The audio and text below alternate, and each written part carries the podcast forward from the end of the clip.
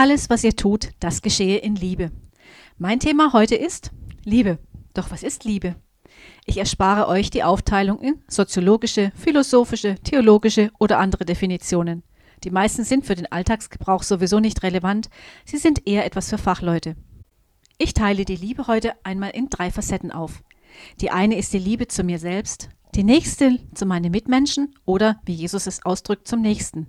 Die dritte ist die Liebe zu Gott. Liebe hat etwas mit Beziehung zu tun. Und ich fange mit der Liebe zu mir an. Wie geht es euch, wenn ihr morgens ungewaschen und zerknittert in den Spiegel schaut? Von dem bekannten Pater Anselm Grün stammt folgendes Zitat. Die Liebe behandelt nicht nur gut, sie macht gut. Sie weckt das Gute zum Leben, sie wandelt um.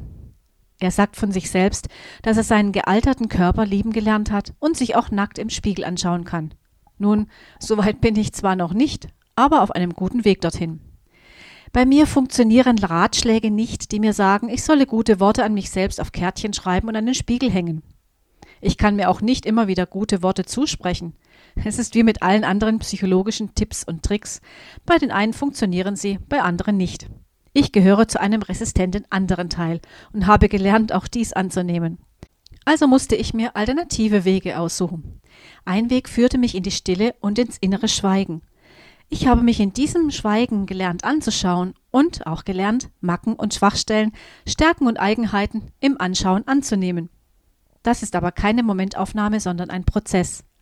Doch ich kann mit Pater Anselm Grün sagen, dadurch wurde das Gute in mir zum Leben geweckt und hat mich verwandelt. Natürlich spielt das Umwelt eine wichtige Rolle dabei. Immer dort, wo ich auch mit meinen speziellen Gaben angenommen und wertgeschätzt werde, vor allem durch meinen Mann, dort geschieht Verwandlung hin zu Gott. Wie oft neigen wir als Gemeinden und Kirchen dazu, einen Menschen in Schubladen zu pressen, weil sie unbequem zu sein scheinen. Jede wenn dann und jede wenn nicht, dann nicht Theologie führt bei vielen Menschen dazu, dass sie sich selbst nicht annehmen können, weil sie eben nicht in diese Schubladen passen. Ich kann ein langes Lied davon singen.